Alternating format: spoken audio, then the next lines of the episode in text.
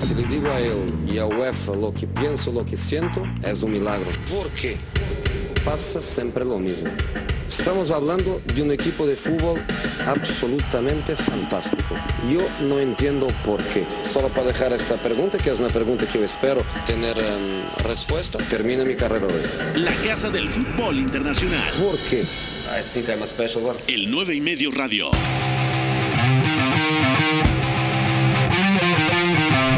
¿Qué pasa amigos? ¿Cómo están? Viernes de 9 y medio radio, 4 de la tarde, casi con un minuto. Bienvenidos a esta ruta del fin de semana que tenemos para ustedes cada viernes aquí por W Deportes. Beto González les habla aquí a nombre de Pepe del Bosque que hoy está listo para comentar a los gallos en el inicio de una jornada bastante extraña en la Liga MX que si pueden seguirla adelante se la van a pasar muy bien. Nosotros tenemos aquí para ustedes como cada viernes todo lo que va a pasar este fin de semana en el viejo continente.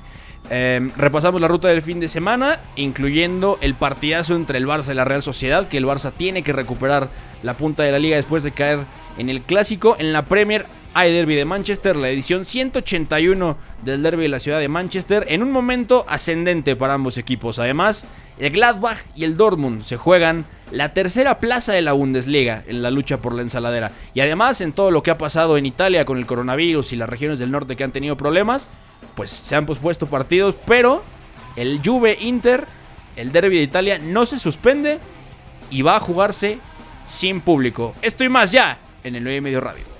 Your job is to tell the truth, okay? Esto es So the next time is finished. el 9 y medio radio. You don't get back in.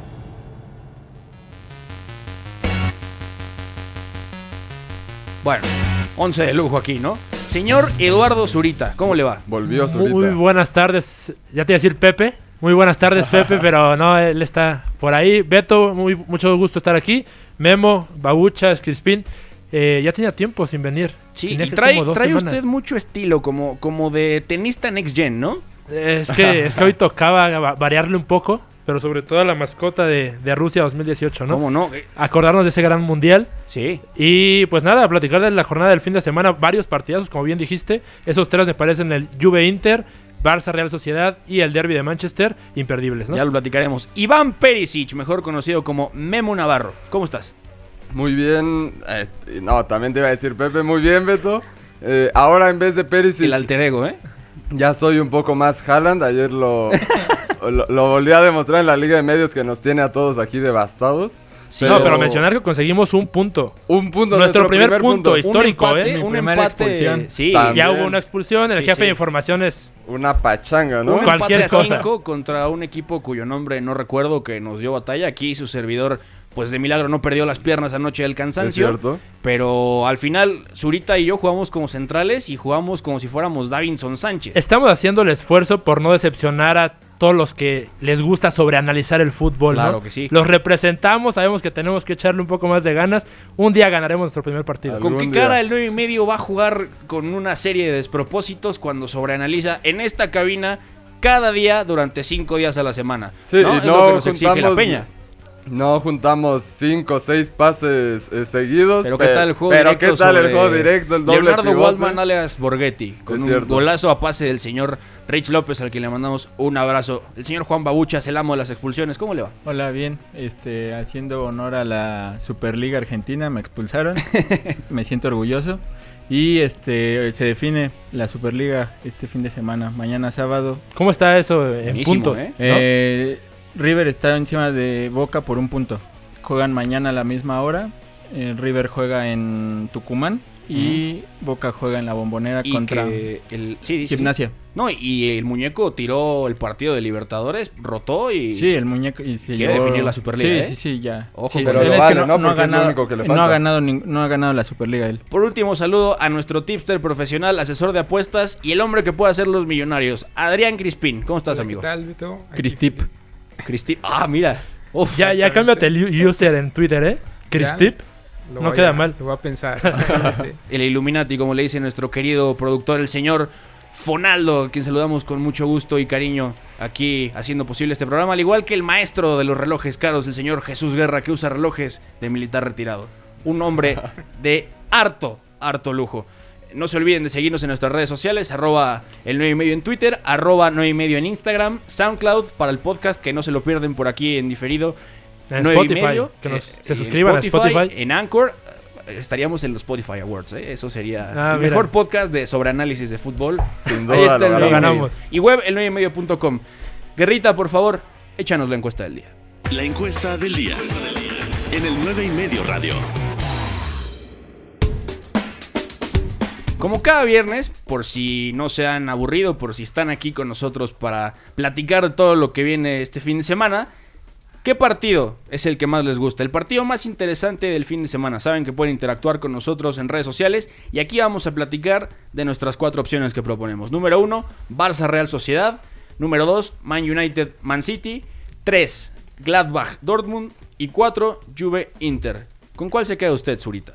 Por el interés de qué es lo que está pasando después del clásico, me parece que el Barça Real Sociedad toma importancia eh, crucial para la definición de la liga, ¿no? Al final el Real Madrid toma ventaja la semana pasada.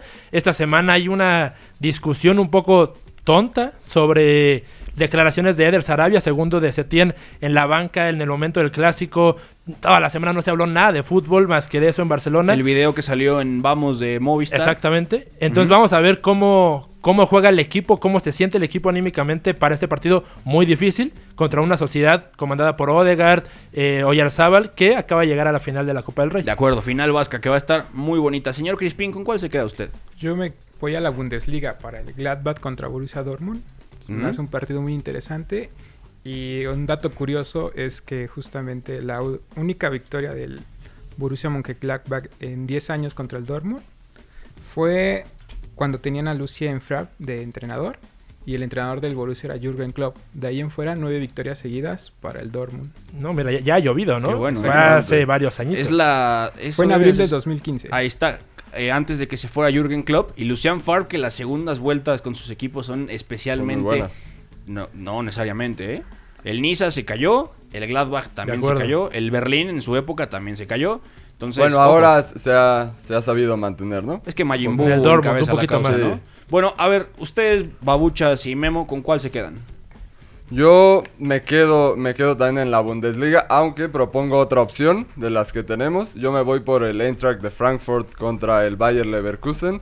¿Por qué? Porque son sistemas espejos los de Peter Voss y los de Adolf Hutter. Son muy parecidos. Quizás me gusta más cómo juega el Bayer Leverkusen por ese, esa media punta con, con Kai Havertz y con un extremo más largo, más puro como Leon Bailey.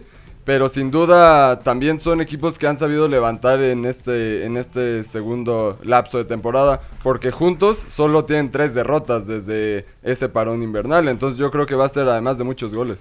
Sí, de acuerdo. O sea, Babuchas, tu encuesta vale 3 kilos de pepino. Siempre Sí. vale eso. Al final todo el mundo comenta el partido que quiere. Sí, ya no lo voy a hacer. Pero bueno, El, mientras- Val- el mientras- Valvig, No, además pensé que no había venido Bat- Groningen, una cosa así. Pensé que Bato hoy no había venido y ya dos partidos de la Bundesliga. Está el Barcelona, está el Manchester y está Juventus Inter y vienen con el Eintracht Frankfurt y el Dortmund. El Barcelona, francamente, le importa. Ni aquí que se tiene le importa el Barcelona. pero este, yo me quedo con el Juve Inter. Porque eh, se- aquí puede definirse si la Lazio mete la sorpresa. Si el Inter le llega a quitar puntos a la Juve. Ya sea ganando o empatando. La Lazio yo creo que desfila de aquí a- al final de temporada. Me gusta eso, ¿eh? sobre todo porque la Lazio con un partido menos, me parece. Con un partido Con un más. partido más. un partido el más. Inter tiene dos menos que la. Lazio. 62 puntos la Lazio con 26 partidos. La Juve 25, 60 puntos. Y el Inter 24 juegos, 54 puntos. Ojo es que si no gana el Inter, se despide de la carrera, ¿no? Prácticamente. Quedaría muy lejos de los demás. Y tendría Sí. que centrarse en Europa League y eso de cualquier manera sería un gran fracaso, sobre todo porque este proyecto está encaminado a competir desde ya por el Scudetto. Yo me voy a quedar, como era de esperarse, con el Derby de Manchester, edición Claro, sí. 181. El señor Crispín nos trae ahí una numeralia muy interesante de cómo el City ha cortado el margen de ventaja del United en los últimos años, sobre todo al final de la era Pellegrini y con Pep Guardiola en, este, en esta última década.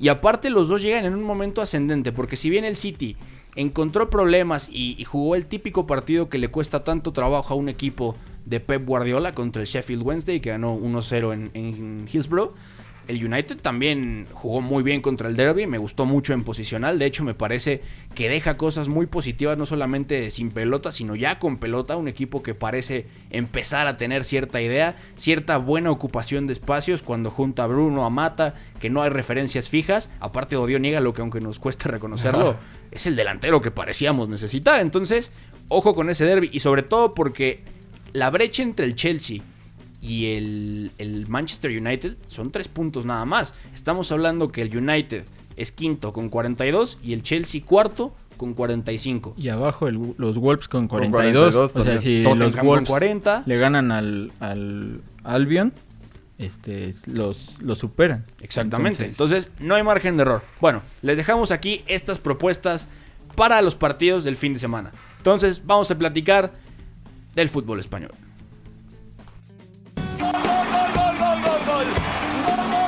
La Liga. El 9 y medio radio.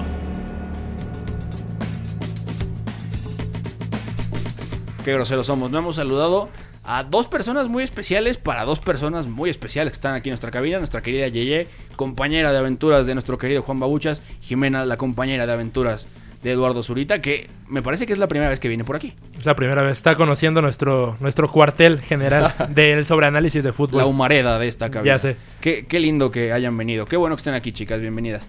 Ok, ok. Entonces tenemos Atlético de Madrid, Sevilla, sábado, 9 de la mañana. también, ¿eh? ¿Qué claves ves tú aquí, Zurita? Porque el Atlético, después de haberle pegado a Liverpool, da la sensación que no solamente se fortalece, sino que empieza a recuperar piezas. Diego Costa si bien ya no cuenta lo mismo y si bien ha tenido muchos problemas físicos y ya no es determinante ni siquiera en conducción ni de cara a gol, pues puede ser una adición importante ante un equipo que ya se mostró incapaz de romper bloques bajos contra el Cluj en Europa League y que parece que está faltándole gol, ¿no? Anímicamente, para empezar, con momentos completamente diferentes, ¿no? Al, final el Sevilla había hecho una primera parte de la temporada que nos había gustado, Julian Lopetegui había introducido cosas que parecía que encaminaban al equipo a una buena eh, posición y buena temporada. Suso en derecha, Ocampos en izquierda, que lo de Ocampos, bueno, asteriscos. Me, gustaba más lo de Ocampos, incluso, pero muy al principio de la temporada. Después fue, ha venido menos. Exactamente.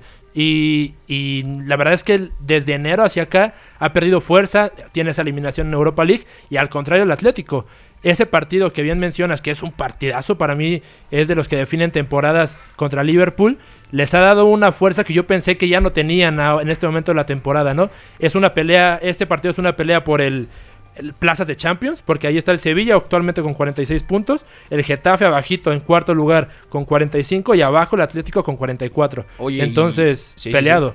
Y ojo porque hay, hay algún elemento del Sevilla que por ahí me ha estado gustando, Oliver Torres, que incluso fue parte del equipo de la semana, la jornada anterior, buena actuación ante, ante los Asuna, como un interior ya no quizá tanto de base, sino quizá para generar presión, ganar altura, también con balón y sobre todo escorándose a la izquierda, entendiendo que tienes a un lateral ahí profundo como Sergio Reguilón, que también está por ahí Sergio Escudero, y que el extremo tendrá ir hacia adentro. Aunque también hay que considerar de Oliver Torres y de el jugador Fernando Reyes, los dos se pierden el partido por suspensión, entonces ahí puede estar la clave también en el medio campo. Por eso me interesa mucho ver qué plantea Julian Lopetegui hemos hablado de un doble pivote muy rocoso con Fernando y con Nemanja Gudel. Entonces yo espero que, juegue Gudel junto con Vanega, junto con alguien como el Mudo Vázquez para tomar la iniciativa del balón. Y aprovechar también la ausencia de Thomas Partey, que también está suspendido. Entonces, el, el, medio campo me parece clave. Y sí, como considerabas, lo de los laterales, pues vemos dos parejas de laterales muy buenas, ¿no? Tanto Kieran Trippier ya con balón y lo de Renan Lodi y lo de Reguilón con Jesús Navas que son demasiado profundos. De acuerdo. Regresa HH a la convocatoria con, con el Atlético. Había estado ahí puede ser, si no está Tomás, a lo mejor ahí puede entrar el mexicano, ¿no? Bueno, porque la alineación probable muestra a Saúl Ñíguez como parte del doble pivote. Y algo que hemos visto es que en un doble pivote frente a equipos como el Sevilla, precisamente, que es flexible, que no siempre va a buscar el ataque en el juego de posición, le cuesta trabajo. Incluso Saúl Ñíguez defensivamente puede ser un hoyo negro. De acuerdo, de acuerdo. Al final eh, no es una certeza dentro de la posición, ¿no? al Cholo le gusta usarlo mucho donde sea, en el lateral izquierdo, como portero, pero Para ir a hacer su súper también. Exactamente, Sí, pero su, su rol principal es el de ese mediocampista que puede volantear ofensivamente, ¿no? Y llegar al área y cargar el área y apoyar eh, a todos los compañeros. Sin embargo, hay que ver. A mí me parece bueno el rol de Herrera, pero eh, hay que ver si regresando de lesión apuesta por mandarlo de Sí, titular luego. porque luego. si mete a Saúl, ¿con quién va a jugar? Con Llorente, ¿no? Supongo. Y entonces se complica o sea, porque debería. si quieres igualar medio campo, la tendencia interior de Saúl a veces en ese 4-3-3 falso donde va por dentro, el lateral va por fuera y el volante zurdo se hace extremo, entonces ahí, ahí puedes tener ciertos problemas. Pero bueno, a ver, Crispín, ¿qué datos tienes de este partido? Cuéntanos. Ok, bueno, el Sevilla es el segundo mejor visitante de la liga, ¿Mm? solo detrás del Real Madrid, que es el mejor. Y, pero el Atlético de Madrid solo ha perdido una sola ocasión en este torneo. Y la última visita de la Real digo, del Sevilla que ganó fue en septiembre del 2008 con gol de Luis Fabiano. Desde entonces No, no, ha ganado Luis visitando al. Atlético de Madrid. Entonces el Atlético de Madrid era de Javier Aguirre. Sí, Sí, es cierto. Mira nada más que... que Y de Nacho Ambriz también. ¿no? Y sus últimos tres enfrentamientos han empatado a uno. Ah, ese es un buen dato. Quizá ¿eh? Se vuelva a dar el empate. Y te habla de- del, del equilibrio ¿no? que tienen estos dos equipos y cómo es muy cerrado el partido siempre entre Atlético y Sevilla. Y cómo el Sevilla siempre puede mutar. Ahora sí, mudémonos al que seguramente va a ser el partido del fin de semana en España. Barça recibe en el Camp Nou a la Real Sociedad. La Real Sociedad con el envío anímico de haber entrado a la final de la Copa del Rey. Que va a tener final vasca, que va a tener el derby vasco. Que el Barcelona ha estado envuelto en lo que ya comentaba bien Zurita de la polémica por el video que sale de Sarabia diciendo cantidad innumerable de insultos españoles, incluso criticado por gritarle a Leonel Messi, que me parece una polémica completamente absurda y que refleja entonces lo que el Barcelona está demandando, que hay que afinar las piezas porque este equipo, a pesar de la plantilla que tiene, puede desarrollar algo más. Parece que va una marcha más abajo y los estilos, lo vimos en, en Anoeta, el- en el partido anterior entre estos dos, son tan similares que incluso encontraron la forma de neutralizarse y se volvió un intercambio de golpes. Que al final pedirle a Setién ahorita mismo funcionamiento muy diferente al de Valverde es difícil, ¿no? De hecho lo dijo Mourinho cuando entró en octubre al Tottenham. Que yo entre ahorita y no tenga tiempo para entrenar no, no me beneficia, ¿no? Al Lo final sí. no podemos esperar, no pueden esperar de mí algo que a lo mejor voy a poder dar hasta que tenga mi pretemporada en forma y empiece la próxima temporada. Es lo mismo con Setién. Eh, las bajas, Dembélé, no, lo de, lo de las bajas ahorita es un problema grave porque eh, todo el mundo está lesionado. Hoy saca comunicado de que Arthur está lesionado. Entonces, Convocado para convocatoria para Brasil, Brasil. aparte. Eso Exactamente. es increíble. o Sí, sea, sí. entonces eh, se quedan con co- pocos jugadores activos de la primera plantilla y tienen que echar mano para mañana de Collado, del Barcelona B, de Ricky Puch. Vamos a ver ahí cómo acomoda la alineación. Me parece que Martin Brightwhite, por el desempeño que tiene el fin de semana pasado, debería tomar parte de- del juego como titular el día de mañana. Estuvo a punto de ganar el clásico. ¿eh? Exactamente. No, y además es que da tanto de lo que carece el Barcelona. Sí, es, es muy lógica su inclusión que me parece que Setién debe de apostar por ello más y más, ¿no? El problema es que apostar por Bright White te quita funcionamiento para la Champions porque no lo vas a tener, ¿no? Es como jugar a algo que después vas a tener que cambiar porque no tienes al danés en, en, en Champions League. Entonces, eh, difícil, difícil partido, sobre todo ante la Real Sociedad que viene enrachada y a ver cómo, cómo funciona otra vez, como dices, a comparación del partido de ida, ese medio campo en el que Odegaard es la clave, ¿no? Para todo. Sobre todo porque este Barça ya no está. re- Recupera más rápido la pelota, lo decía Gatuso Sí. en la ida de los octavos de final ante el Napoli en San Paulo. Que este Barça ya no tarda 10 segundos en recuperar la pelota, tarda 6. Es más intenso en la presión, presiona más arriba. Incluso Eder Sarabia en este video se quejaba de que el Barça terminó defendiendo muy abajo y que entonces ahí Benzema les generaba problemas desde los apoyos. Este Barça va a defenderle más arriba a una Real Sociedad que tiene mecanismos para sacar desde el fondo la pelota, que Aritz Elustondo y Robin Lenormand se han asentado ya como la pareja de centrales, Igor Subeldía se proyecta como el pivote titular y ese medio campo en tres alturas sin duda puede generarle problemas a Frenkie que no sabemos el rol que vaya a ocupar, si el Barça va a sacar rombo con Vidal, si va a ser el 4-3-3 más clásico de Setién, porque Mikel Merino desciende, empieza a dirigir las posesiones, Odegaard acelera, Janus ahí se ha sentado, lo que comentabas entre semana Memo, y Alexander Isaac que te da ese dinamismo que William José ya no está dándote. Sí, y podemos esperar marcajes individuales, yo creo, del equipo de Setién, sobre todo con los interiores, con Mikel Merino, que está convertido en uno de los mejores jugadores de la Real Sociedad, y con Martin Odegaard. Y en cuanto al balón, yo la verdad es que todavía no considero que Frenkie de Jong esté listo para ser el hombre de las rupturas en el Barcelona, ¿no? Como estaba diciendo Quique Setién hace unas semanas, que quiere que Frenkie haga esos ataques al espacio, ataques al área, como lo hizo en el Benito Villamarín. Yo todavía no encuentro que pueda ser ese hombre. No sé qué piense Zurita al respecto, pero yo creo que si no es Vidal, en el Barcelona no hay alguien que sea capaz Ya de le, hacerlo. ya le dio la solución Luis Van Gaal en la semana. Le dijo, les dijo pongan a, a Frankie de Jong en la central y de ahí que, emp- que empiece a Es que es eso, o sea, seguramente lo puede hacer. Pero, y, y- y el gol en el Benito Villamarín llega de esa forma. Es cierto. Pero, y siempre lo hemos dicho, Frenkie de Jong es para jugar de cara, para que él vea todo el campo de frente. Le, le está costando mucho. Al final, esta temporada ya va en tres cuartos y no ha sido lo que esperábamos de él, ¿no? No, no le, le han encontrado el lugar necesario para que explote totalmente. Sobre todo porque cuando llegó, lo que esperábamos ver de Ernesto Valverde era una transición más suave hacia el juego de posición. O sea, al final Valverde terminó siendo algo que él por esencia no es. Es un entrenador más reactivo, más flexible, un poco más enfocado a la presión, un poco más a la destrucción. Y a partir de ahí empezar a atacar vertical en transición.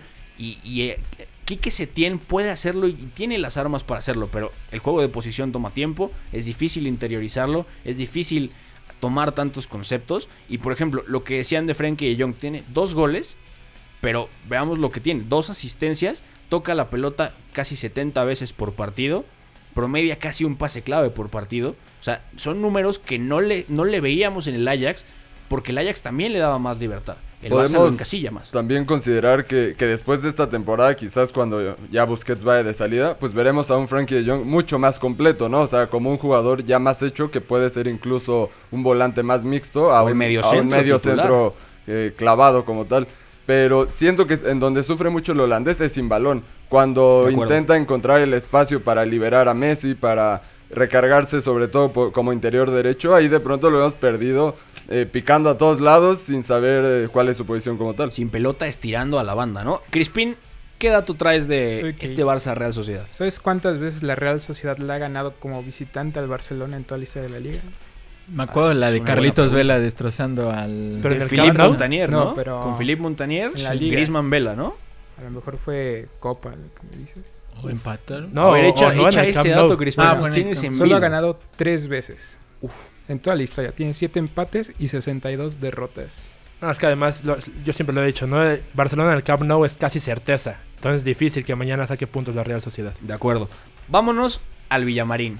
Betty Real Madrid. Quizá el que está más decantado de estos tres en el fin de semana español. Sobre todo porque el Madrid, más allá de lo que ha atravesado, que la victoria del clásico es muy importante y, reponerse después del bache contra el City en el Bernabéu, se va a enfrentar a un equipo que cuando pensábamos que estaba disipando sus dudas con Rubi, otra vez se ha estancado. De hecho, el Betis, pues básicamente tiene una racha reciente en liga que, que es de preocuparse, sobre todo porque ahorita cayó al, al decimocuarto puesto y no ha ganado en cinco Está más partidos. cerca del descenso que de puestos europeos ahorita mismo, Sí, ¿no? sí, es un sí. club, me parece a mí un equipo de querer y no poder, porque al final la plantilla está, Rubén no me parece mal entrenador, pero no se han dado las teclas necesarias ni siquiera con eh, la llegada de Aleñá en el mercado de invierno para que el equipo pueda puntuar y puntuar, ¿no? Al final me parece que siempre pierden un poco por desconcentración, en los segundos, los segundos tiempos les han costado y eh, no veo, la verdad, cómo este fin de semana pueda cambiar la racha contra el Real Madrid. Aunque dentro de esta anarquía que, que plantean los jugadores en el frente de ataque del Betis, Nabil Fekir, Aleñá, Sergio Canales, a veces parece que chocan, in- incluso por esta dinámica al frente, parece que no se complementan del todo bien y es lo que no les ha permitido, a pesar de tener una gran plantilla, eh, como dice Zurita, ser constantes y sacar triunfos importantes. Vimos que contra el Barcelona jugaron bien, porque en transición Nabil Fekir es un jugador eh, determinante que condiciona, pero creo que eh, a las espaldas de Casemiro buscar ese, ese hueco, ¿no? Ese intervalo también entre lateral y central podría ser muy importante. No, y aparte que parece que ya William Carvalho puede volver un poco a a ese nivel que le conocimos con Setien, pero el hecho es que a pesar de que Ruby y Setien tienen ideas más o menos parecidas, obviamente Setien es extremista kamikaze y es un firme creyente de- de- del juego de posición, Ruby se ha mostrado un poco más flexible y no sé si dentro de esa flexibilidad le ha costado trabajo potenciar a piezas que con Quique Setién eran cruciales. Nada menos, Aisa Mandí, que es el, el argelino, es un central capital en salida de pelota, no ha encontrado el nivel. A Sidney lo mataron hace, hace ya unos meses. Mark Bartra tampoco ha encontrado el nivel que se le esperaba. De hecho, desde el segundo semestre del segundo año de Setién ha estado prácticamente perdido. Sergio Canales no es el mismo. Andrés Guardado va de bajada. Borja Iglesias no tiene nada de lo que nos dejó en, en Barcelona con el español. Crispín, un datito más. Ok, bueno, es un partido trampa para el Real Madrid porque de sus últimos cinco juegos contra el Betis ha ganado dos, perdido dos y empatado uno. Y la temporada pasada justamente perdió el de visita con goles de GC y Lovren. Entonces de GC. podría ser ¿Hace cuánto fue? Se eso, tiene- no? visita trampa. Bueno, pero también eh, uno de ellos lo pierde en el Bernabéu en la jornada 38 de la liga, ¿no? De Entonces, acuerdo. Contexto nada más. Ahí lo tenemos. Bueno, regresando. Premier, Bundesliga, Serie A, Calcio. No se muevan del 9 y medio radio. Esperándome frescos para cualquier error que uno pueda cometer. Para los valientes fui, fui un cagón. Para los inteligentes llegué a los penales. El 9 y medio radio. Correcto. Siguiente pregunta. Ya estamos de, re- de regreso en el 9 y medio, amigos. 4.30 de la tarde. Nos queda hablar de Premier, nos queda hablar de Bundesliga, nos queda hablar del calcio después de hacer esta fallida imitación de Luis Enrique.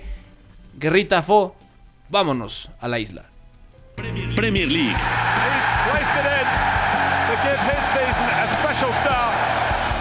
El 9 y medio radio.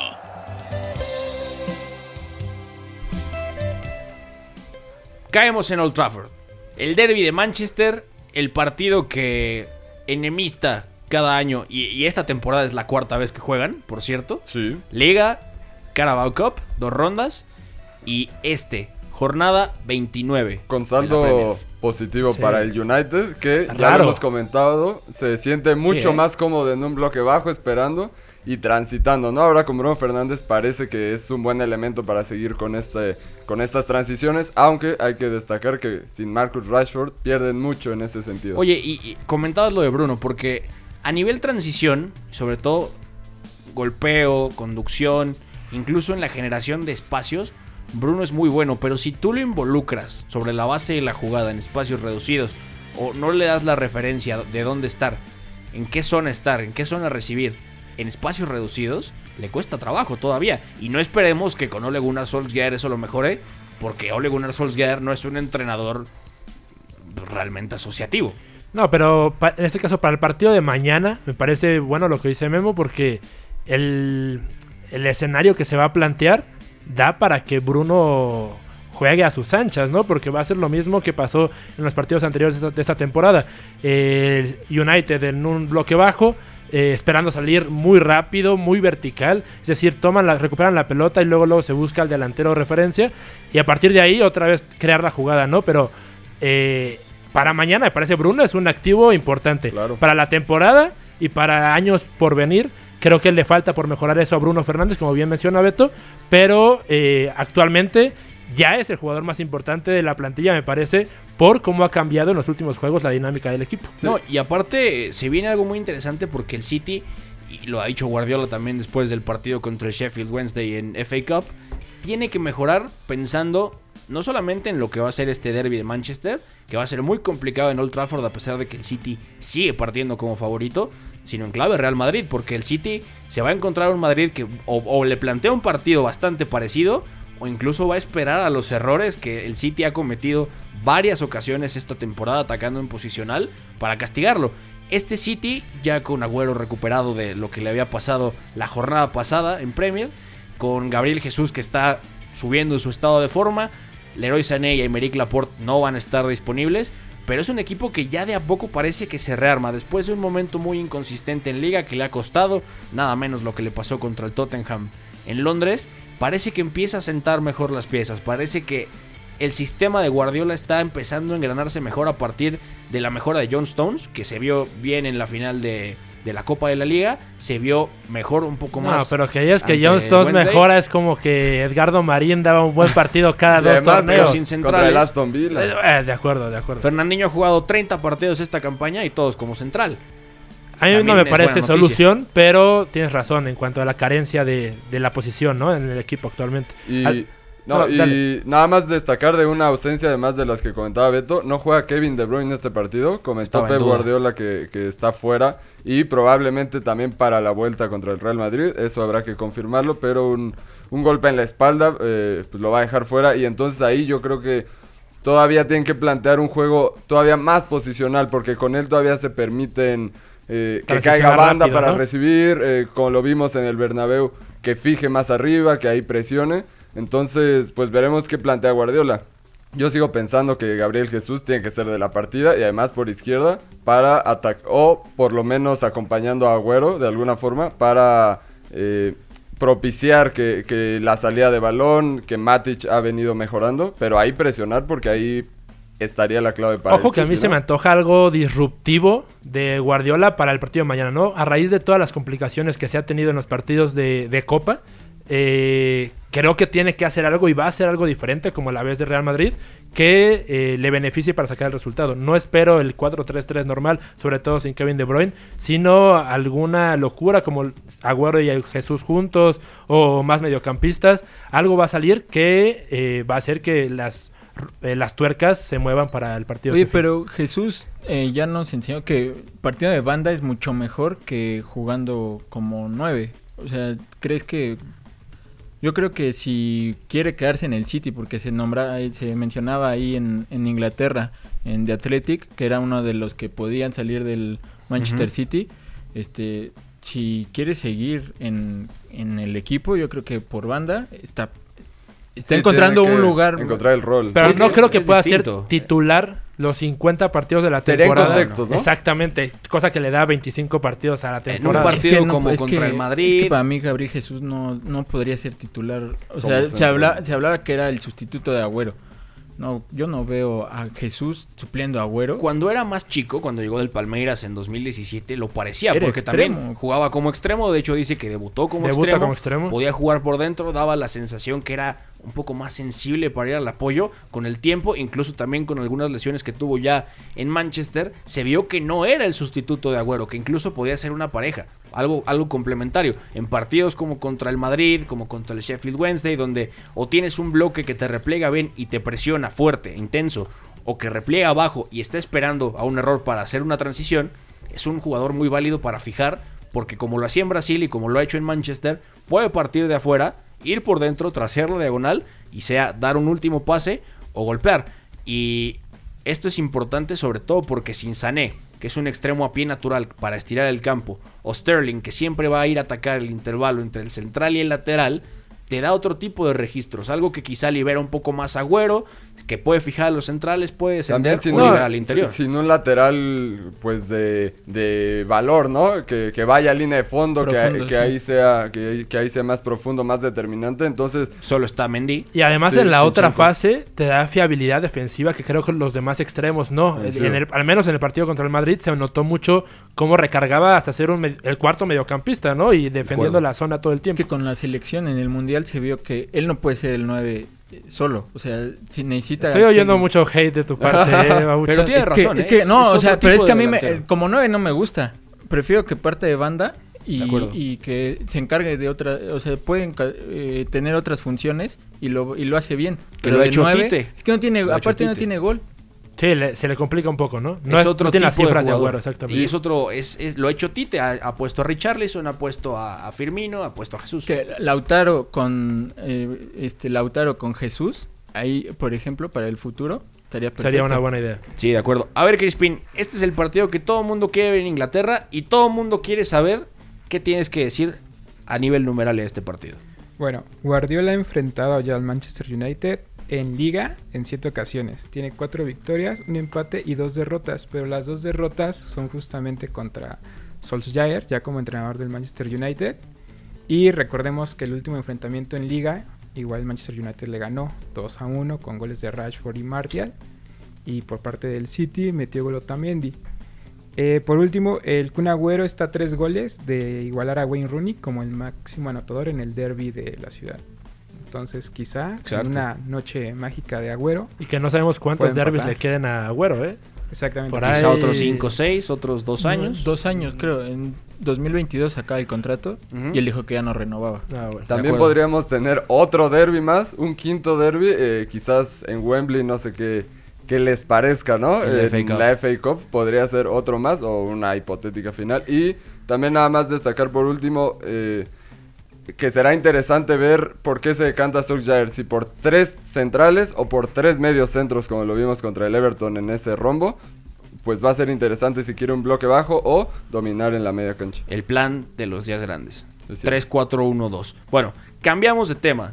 Duelo, duelo de azules en Londres. En Stamford Bridge, el Chelsea contra el Everton. El Everton, muy subestimado desde mi punto de vista, ¿eh? porque si bien todos pedíamos la destitución de Marco Silva y ahora va camino al cuarto lugar, como lo vaticinó el jefe de información vamos. al inicio de la temporada, contra la voluntad y ante la, la sorpresa de todos, pues con Carlo Ancelotti solamente ha perdido dos veces desde que llegó a finales de diciembre y además es un equipo que ya es reconocible, ¿eh? se le ven automatismos muy similares a los que tenía en el Napoli, sobre todo porque parte del 4-4-2, después puede jugar con alguno de los laterales haciendo como tercer central, sea Seamus Coleman o sea, bueno, Leighton Baines también lo ha hecho, Gibril Sidibé se libera y el papel de los delanteros Dominic Calvert-Lewin, tenemos que hablar de un candidato serio para ir con la mayor a Inglaterra a la Eurocopa, ¿no?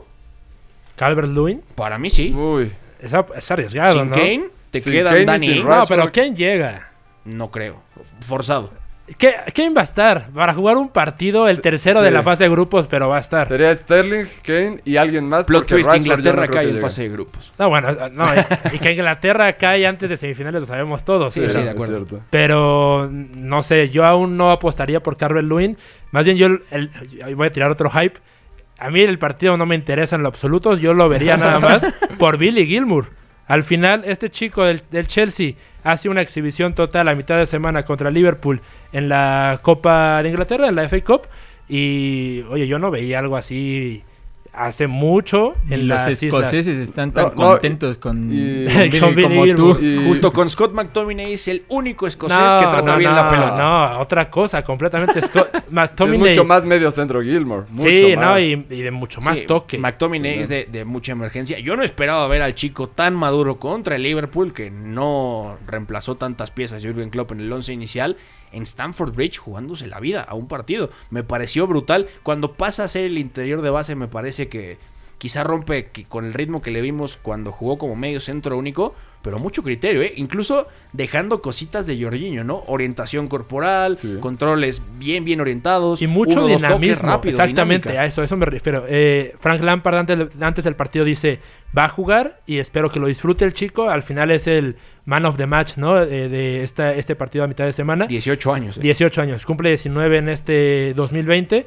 Entonces ahí, ojito para los que no, no lo tengan tan visto. Tampoco hay que descartarlo porque está lesionado Kanté, porque a media semana le salió muy cara esa victoria contra el Liverpool porque se lesiona Williams, se lesiona Mateo Kovacic. Entonces, pues me parece incluso un poco complementaria este, esta pareja para el doble pivote. Jorginho y Gilmore con balón, pero el escocés mucho más dinámico. Y en cuanto al Everton, yo todavía tampoco confío mucho en el equipo de Ancelotti. Ese doble ¿Cómo pivote... crees, hombre? Venga, No, el- el- vamos a remontar. No, no, no, el doble pivote no termina por Es lo convencer. mejor es que ha André pasado Gómez desde con Davis. Fellaini. No alcanzamos al Liverpool, pero sí alcanzamos al, al Chelsea. Si pierden están fuera, la verdad. No, Si está- pierden están Sí, prácticamente es que fuera está muy cerrado todo. Memo, al- o sea, del, del, Exacto, eso. Del 11 al 4, Son cinco al puntos, 4 son 5 puntos de son 6 puntos de diferencia. Es una Sí, o sea, si esto. gana está en la y pelea nosotros que totalmente. tenemos dos perdidos y un empatado podemos estar tan No, el peleada la no, recuerdo. Mira, es que que si hay que decir medio. tu favorito, yo me quedo con los Wolves para que entren a Ah, Europa sí. o, Sí. Champions. ¿eh? Porque se cae el Tottenham y el Sheffield se queda en la orilla para el entrar a Europa. Sheffield es bueno. Ah, oye, Alisson lastimado, ¿eh? Alisson se también pierde es el duda. partido contra el Atlético de Madrid. Ya confirmado. Ah, mira, ahí se está. pierde el partido de vuelta. Les insisto una última vez con Dominic Calvert-Lewin y no me importa tirar este hype aquí, Oh. porque desde Carlo, desde que llegó Carlo Ancelotti a entrenar al Everton 26 de diciembre contra el Burnley, victoria 1-0 en Goodison Park, ha hecho 8 de sus 13 goles de la campaña. No, mejor llamo a Jermaine Crystal- Defoe del retiro y, y me juega A mejor. Darren Bent o a alguien así, ¿no? Crystal A Palace. Ah, Saquen del Carroll. retiro a A Paul Gascoigne, ¿no? Al fin que ya, El ya Crystal es Palace papanzón y todo. está a 6 puntos del Manchester United. Así está. O sea, el Crystal Palace está a Es 6 que puntos de entrar a Europa. Wilfred Zaha es Dios. Sí, es Ahí Dios. no me puedes decir Sí, nada. pero- Y Vicente Guaita, ojo, un guardián. Crispín, ¿qué puedes contarnos a nivel datos de este partido que Bueno. ya lo hemos hypeado por todos lados? Bueno, aquí pueden apostarle a que ambos equipos anotan. El Chelsea ha recibido 39 goles en toda Una la temporada pachanga. y el Everton 42. Saludos a Marco Silva. Maldito Marco Silva. No, bueno, entonces No, me parece puede- una buena apuesta, ¿eh? Puede Sí. entrar y Eh, es Jerry, ganable. si Jerry Mina es tu central. Jerry Mina haciendo dobletes. Sí, Ambos anotan. Con Y Rudiger, Christensen. justamente lo que decían de los Wolves, eh, la combinación para que queden cuartos así en general solitos, es que Chelsea pierda y Manchester United empate o pierda el partido. Si pasa eso y los Wolves ganan, quedan en cuartos. Yo lo, pu- yo lo veo Mm, no- posible. no me parece- es Y posible, cobras Sí, sí, 500 sí. mil pesos en tu parlay, ¿no? Eh, bueno, y, por- y me- y Portugal celebra, ¿no? Creo que tienen más portugueses que la selección. Jorge Méndez está sí, feliz. Y van por más, ¿eh? Aunque el Everton no gana de visita contra el Chelsea desde el 94, entonces... Ah, ahí- qué triste.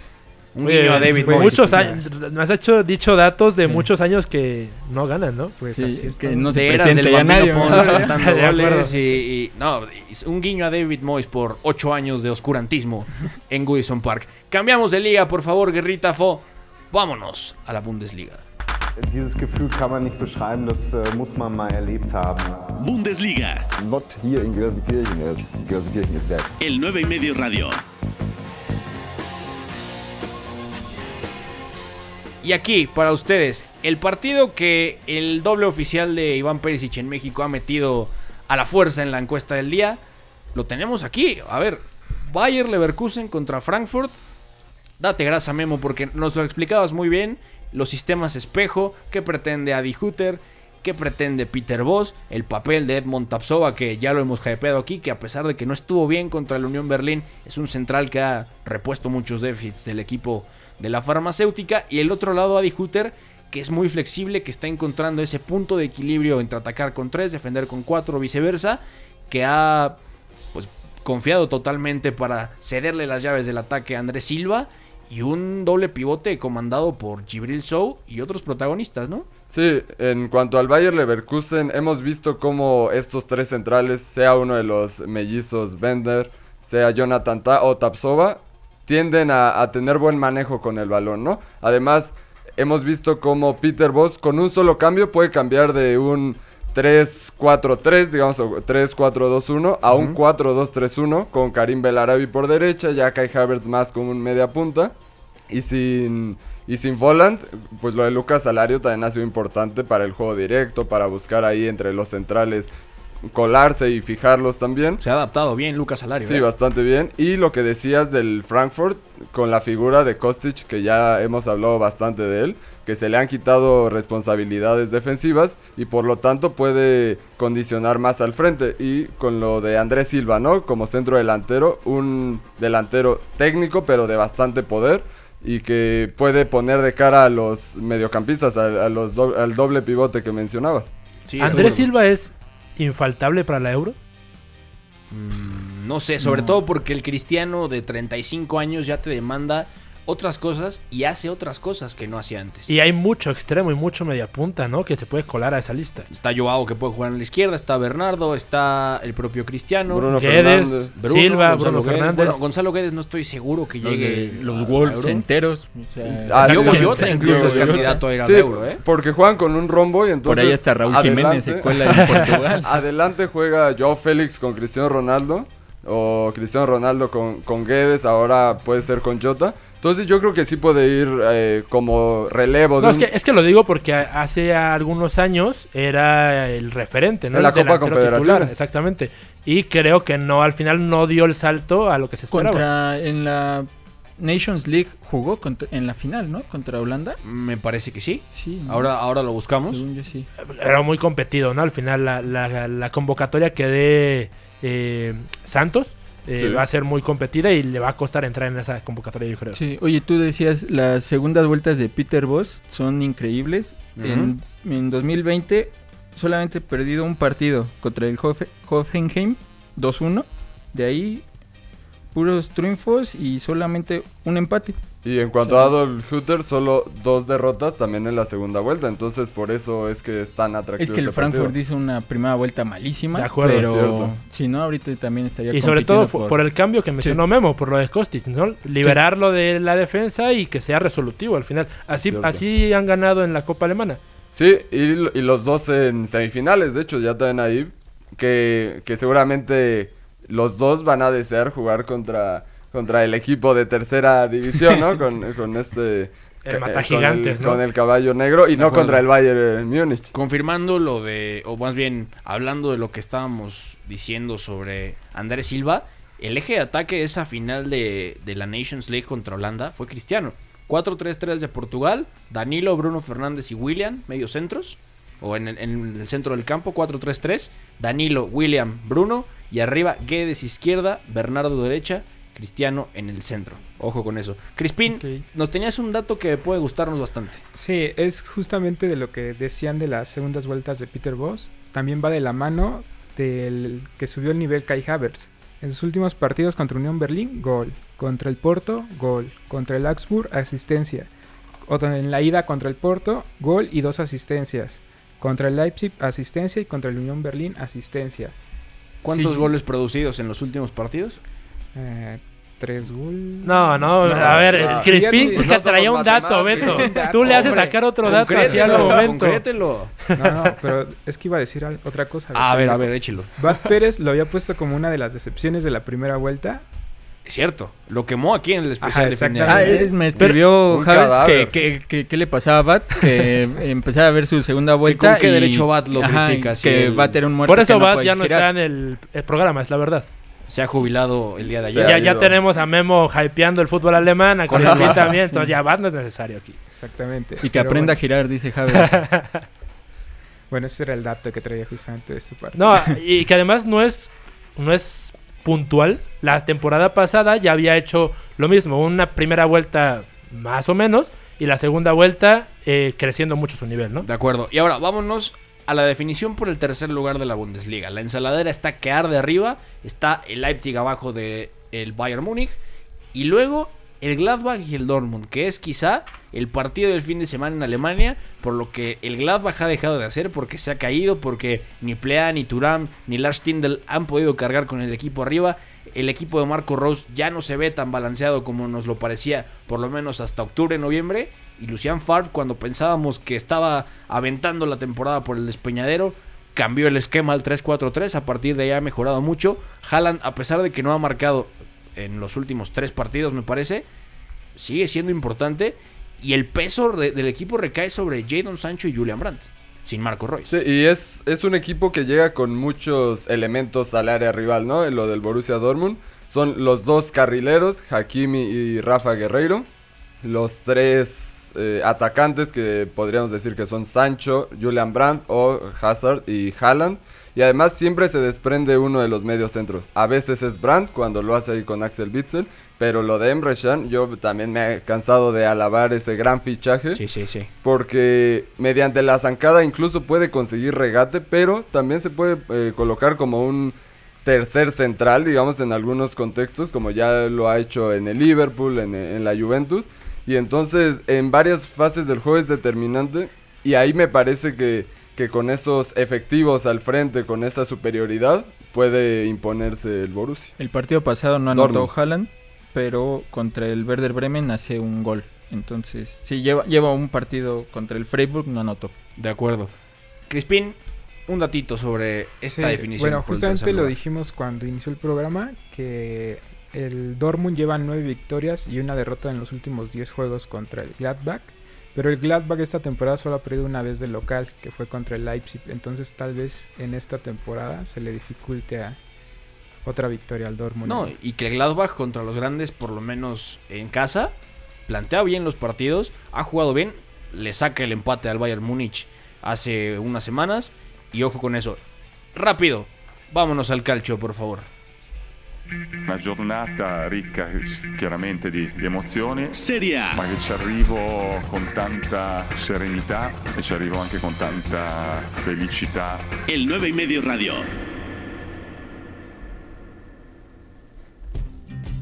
Y reiteramos lo que decía Juan Babuchas cuando hablamos del calcio, porque la Lazio con 26 partidos, uno más que la Juve y dos más que el Inter, tiene 62 puntos. El invicto que tiene en Serie A es increíble, es, es como nuestro Liverpool del calcio, básicamente. Y la verdad es que los de Simone Inzaghi han llegado a esta cima de- del campeonato italiano después de ganarle al Inter. Me parece que ahí se vio que la Lazio tiene estirpe para competir por el Scudetto. Y mientras lo que nos ocupa, el derby de Italia, porque la Juve y el Inter van a jugar a puerta cerrada. Recordemos que había hasta cinco regiones de Italia afectadas por el coronavirus, incluyendo por supuesto Piamonte y Lombardía, donde están Juventus y Milán precisamente, también la Atalanta por allá en Bérgamo. Y al final esto no se va a suspender. La Juve está obligada a ganar, porque si gana entonces supera por un punto a la Lazio. El Inter si no gana prácticamente tira el Scudetto por la basura porque ya no tendría la posibilidad a menos que la Juve pinche seriamente que lo vemos complicado si es que gana y que la Lazio se caiga entonces el Inter con Antonio Conte tiene la obligación total al igual que la Juve de llevarse estos tres puntos pero además los dos están atravesando un momento difícil, un bache de rendimiento. Incluso la Juve pierde de forma sorpresiva y jugando quizás su peor partido de la temporada contra León. Sí, lo, de la Juve de Sarri me ha parecido la decepción de la temporada a título personal porque no tiene automatismos claros en cuanto a esos interiores que caen a banda y que luego tienen que cerrar. Me ha parecido muy pobre lo de Adrián Rabiot, lo de Matuidi. Y al frente siento que no, no ha encontrado cómo hacer encajar a Paulo Dybala, a, Juan Guillermo Cuadrado y a Cristiano Ronaldo. Y lo de Conte con el Inter, ha tenido dificultades últimamente para hacerle llegar el balón a sus centros delanteros, ¿no? Ya comentábamos que últimamente no han marcado, a diferencia de- del primer semestre. Entonces lo de los interiores tiene que ser todavía mejor y creo que ahora sí ya podría empezar a ser determinante Christian Eriksen. De acuerdo. Aquí estuvo. Ruta del fin de semana propuesta por el 9 y medio radio.